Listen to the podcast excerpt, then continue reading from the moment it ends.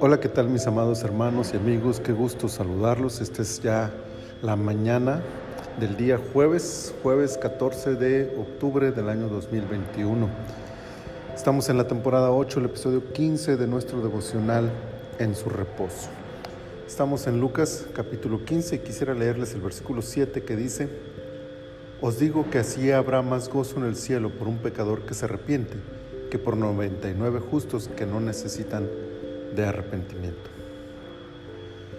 Todo este capítulo tiene como tema principal el gozo, la alegría, el regocijo por la recuperación de aquello, de aquel que se había perdido.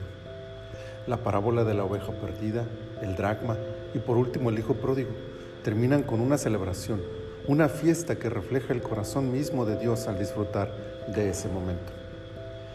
Si bien es cierto los momentos de angustia ante la pérdida son inolvidables, el gozo de la restauración hace que aquellos días queden solo como un mal recuerdo. Los tres ejemplos revelan lo lamentable de la condición de aquellos que se pierden, pero también nos permite observar el dolor que ocasiona su perdición ante Dios.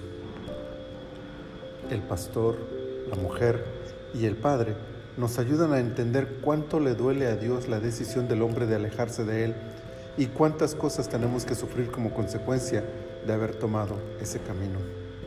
La oveja estaba herida, el dracma quizá sucio y polvoriento, el hijo andrajoso y miserable. Tal es la condición del hombre sin Dios.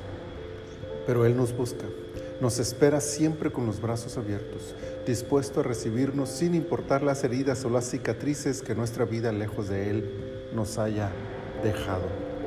Su amor nos cubrirá y sus manos expertas nos sanarán, mientras su pecho se llena de un gozo indescriptible que lo impulsa a proclamar a voz en cuello la alegría que lo invade. Ese es Dios, ese es su amor, esa es su dicha.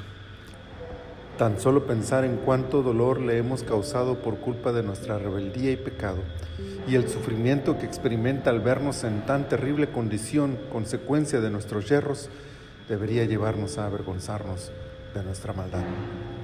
Y arrepentidos por haberle ofendido y quebrantado, volver nuestros corazones a Él en sincera humildad, rogando su perdón. Nada alegrará más el corazón del Padre que vernos acercarnos a Él. Nos abrazará, nos sanará, nos restaurará y nos llevará a la mesa del banquete a deleitarnos en el gozo de su amor y a alegrarnos en la paz que da el sabernos suyos. Gracias Señor.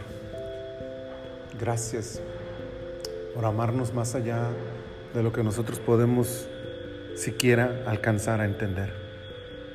Gracias, muchas gracias, porque podemos disfrutar de ese amor y de ese cuidado tuyo tan maravilloso. Ayúdanos a tenerlo siempre presente para no solo seguir disfrutando nosotros de esta alegría inmensa de ser tuyos, sino ayudar a muchos otros que están lejos de ti a reencontrarse contigo y a traer esta plenitud y esta alegría en los cielos cuando más y más personas vuelvan su corazón a ti. Muchas gracias Señor. En tus manos ponemos este día, glorifícate en nuestras vidas. Por Cristo Jesús. Amén que sea un día lleno del cuidado, de la gracia y del amor de Dios. Bendiciones.